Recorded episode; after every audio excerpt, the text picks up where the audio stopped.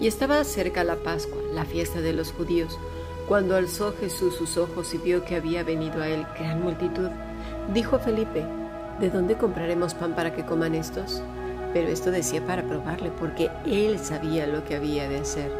Felipe le respondió, doscientos denarios de pan no bastarían para que cada uno de ellos tomase un poco. Uno de sus discípulos, Andrés, hermano de Simón Pedro, le dijo, aquí está un muchacho que tiene cinco panes de cebada y dos pececillos. Mas, ¿qué es esto para tantos? Entonces Jesús dijo, haced recostar la gente. Y había mucha hierba en aquel lugar, y se recostaron como un número de cinco mil varones. Juan capítulo 6, versículo 4 al 10. Hemos escuchado palabra de Dios.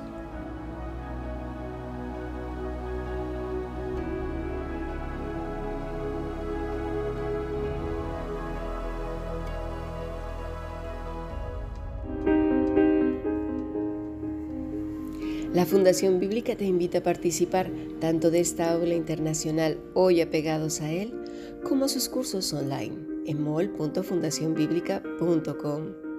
También Adoración de Siervos todos los martes a las 7.30 de la tarde España a través de nuestro canal de YouTube.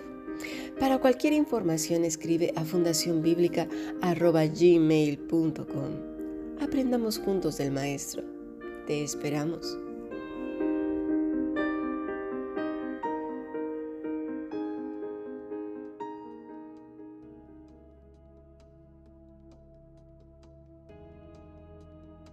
Bueno, comenzamos una semana más de estudio. Iniciamos en el aula internacional con Lucas 7, cuando Jesús termina de su enseñanza y dice que entró en Capernaum y él dice, y el siervo de un centurión a quien éste quería mucho estaba enfermo y a punto de morir. Cuando el centurión oyó hablar de Jesús, le envió unos ancianos de los judíos rogándole que viniese y sanase a su siervo. Y bueno, estuvimos desarrollando todo esto a lo largo de la tarde. Así pues, Jesús en el capítulo 6 nos acaba de hablar del buen samaritano en una parábola, enseñándonos quién es el prójimo el buen samaritano. Pero en el capítulo 7 ya no es una parábola, ya nos habla de un buen romano, no un buen samaritano, un buen romano o un buen centurión.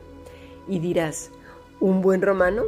Sí, anteriormente era una parábola, ahora es la vida misma, un centurión romano, un hombre de buen testimonio. Su vida hablaba más que sus palabras. La fama de los duros y arrogantes centuriones o soldados romanos, esto no lo definía él sin duda alguna. Hemos estado estudiando que el prójimo es aquel que hace el bien. El que hace el mal obviamente no es el prójimo. Ciertamente es un enemigo, su fruto es malo y lo que recibiremos de esa persona es mayormente malo. Sin embargo, Jesús nos dice que no debemos responder mal por mal. Ahora bien, ¿Qué tiene que ver el buen romano o el buen samaritano con el pasaje que hemos leído al principio de nuestra clase? Recordemos que leímos Juan 6 del versículo 4 al 10 cuando Jesús alimenta a los cinco mil. Ten esto en mente porque todo tiene mucho que ver y más de lo que te piensas. Estamos llegando a la recta final de la iglesia, de la época de la iglesia. Sí, Dentro de muy poco tiempo el Señor se la llevará. Y es ahora cuando esta generación le toca dar el último toque de perfume, de sal y de brillanteza a este mundo. Porque si no lo hace, pues es como la sal que dice el Señor, si no sala, ¿para qué sirve? Para nada.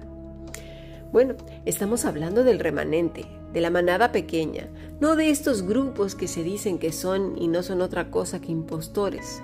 En Mateo 9, 35 al 37 leemos que recorría Jesús todas las ciudades y aldeas enseñando en las sinagogas de ellos y predicando el Evangelio del reino y sanando toda enfermedad y toda dolencia en el pueblo. Y al ver a las multitudes tuvo compasión de ellas, porque estaban desamparadas y dispersas como ovejas que no tienen pastor. Tengamos esto en cuenta porque cuando veía las multitudes, sean los cuatro mil, sean los cinco mil, sean los que sean, esto era lo que el Señor estaba viendo.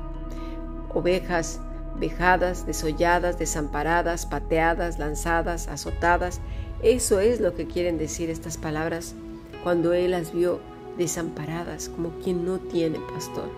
Y esta es la situación de las ovejas actuales, sin duda alguna.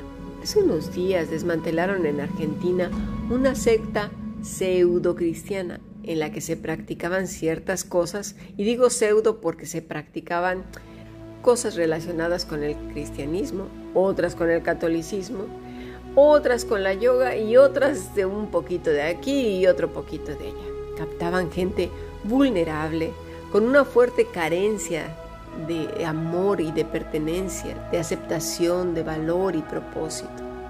Y mira, esto es un padecimiento de casi toda la humanidad.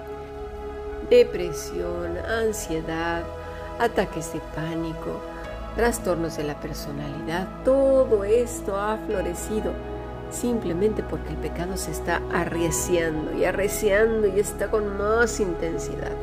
Hay quienes se aprovechan de esto, lo ven como una gran oportunidad para enriquecer sus egos y sus bolsillos. Pero vamos a ver qué dice el Señor referente a esto. Ezequiel 34.1 y mantén tu Biblia abierta porque vamos a leer. Dice así, la palabra del Señor vino a mí y me dijo, Hijo de hombre, profetiza contra los pastores de Israel, profetiza y diles, yo su Señor y Dios he dicho. Ay de ustedes, los pastores de Israel, que solo cuidan de sí mismos.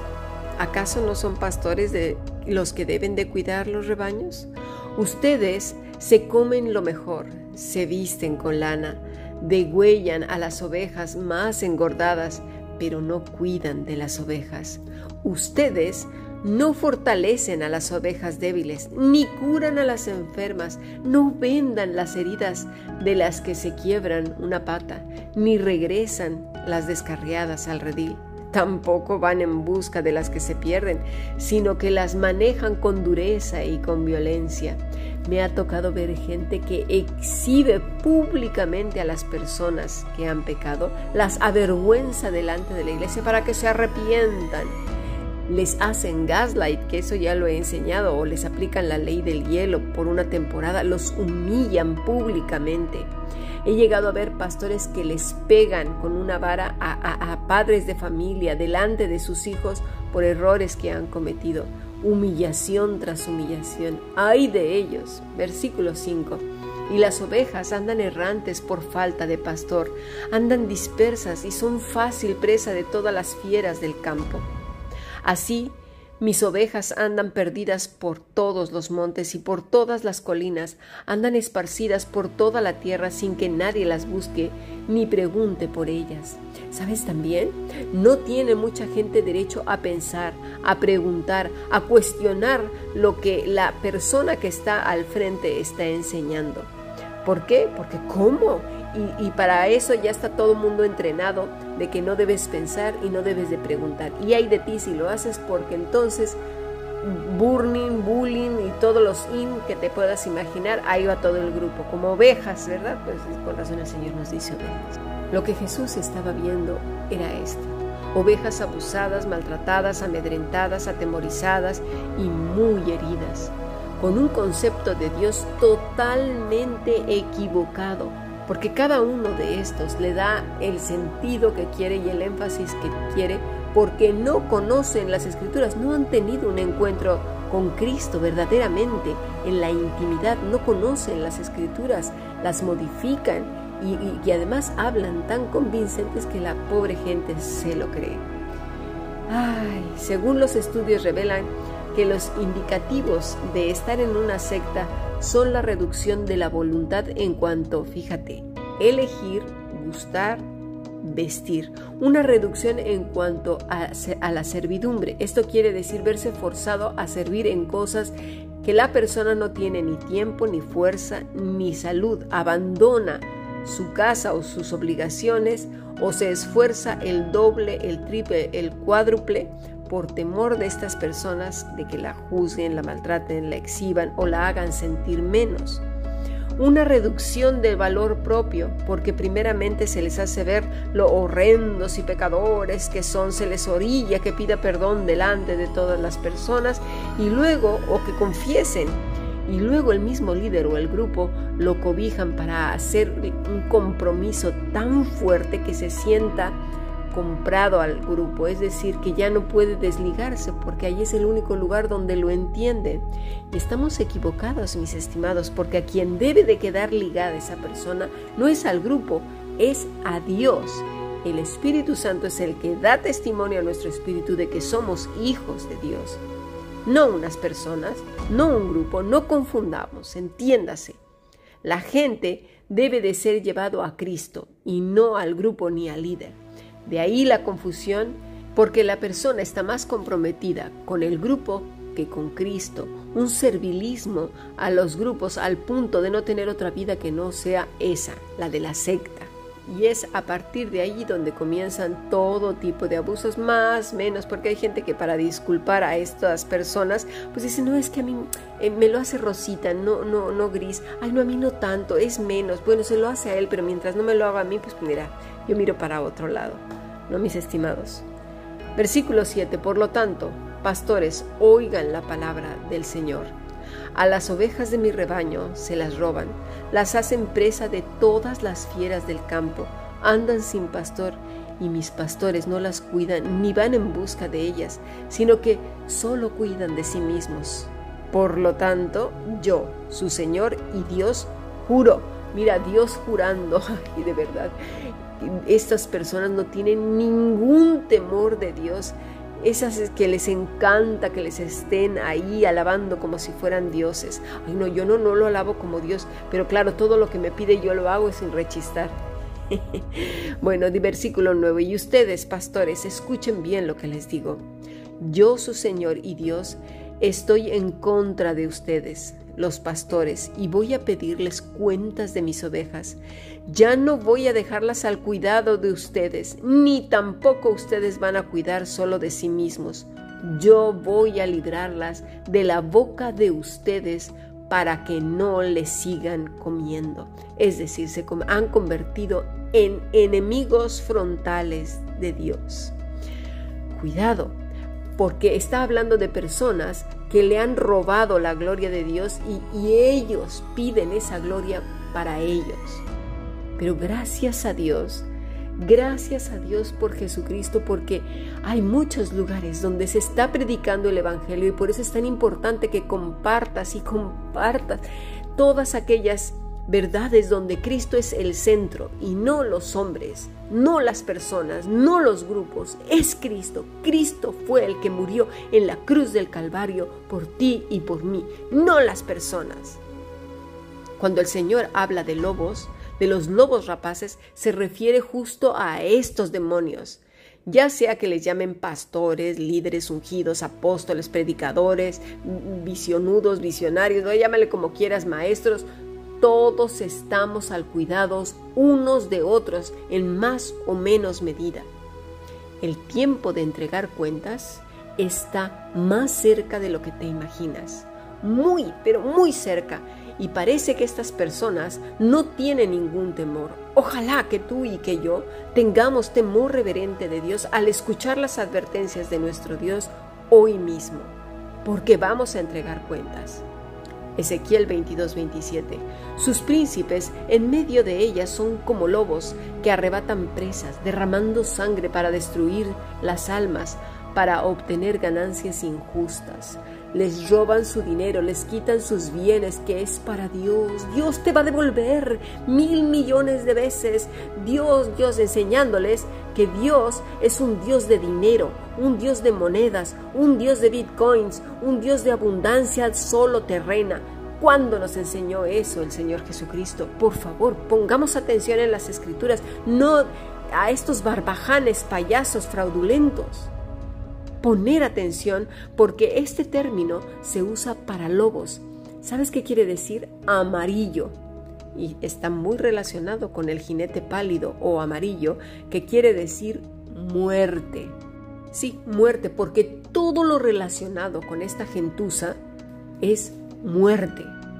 Es son los enemigos frontales de Dios. Y pueden ser súper religiosos, con unas voces bueno y hablan con aquella autoridad, con sus zapatos lustrados, sus trajes, porque para eso es imprescindible subir a esos púlpitos altos. Ya lo vimos ahí en, en este en adoración de siervos, de dónde viene esa costumbre, eh, con sus buenos trajes, bien perfumaditos, sus zapatos lujosos. Ya quiero verlos, en, eh, que si esta verdad se aplica en todos los lugares, en todas las ciudades, en todos los climas, a todos los niveles sociales, en todos los estados de salud, en todo momento, en todo lugar, en todas las épocas, desde que Adán y Eva salieron desde el Edén hasta nuestros días. Seamos listos, por favor, cuando quieran imponer cosas que solamente son de, la región, de la cultura. Seamos muy listos. Observa que el Señor no está llamando la atención por cosas como, ¿cómo es que te dejaste que, eh, eh, que, usaran estos pantalones o vestido? Ay, no, te voy a mandar al infierno por eso. ¿Cómo permitiste que enseñara una mujer o un hombre o un niño? ¡Ay! Vas a ir al infierno. ¿Cómo que no cantaste las canciones del siglo XII, XIII, XIV y XV y no utilizaste el órgano que yo mandé? Mm, te vas a ir al infierno. ¿Cómo está eso de que fuiste al cine o al teatro o viste una serie o fuiste a la playa? ¡Ay, te pusiste un bañador, un traje de baño! Muy mal, te vas a ir al infierno. No, no, no, no, no. Eso es no saber las escrituras. No pedirá cuentas de ello ni tampoco juzgará estas cosas, sino más bien a aquellos que las impusieron como si fuera pecado, como de parte de Dios, las cargas que Él ya había quitado y ahora estos lobos las han impuesto y el doble, y además diciendo que fue Dios. Para estos, si no se arrepienten pronto, no les espera otra cosa que el castigo eterno. Y lo vamos a ver en nuestro siguiente podcast.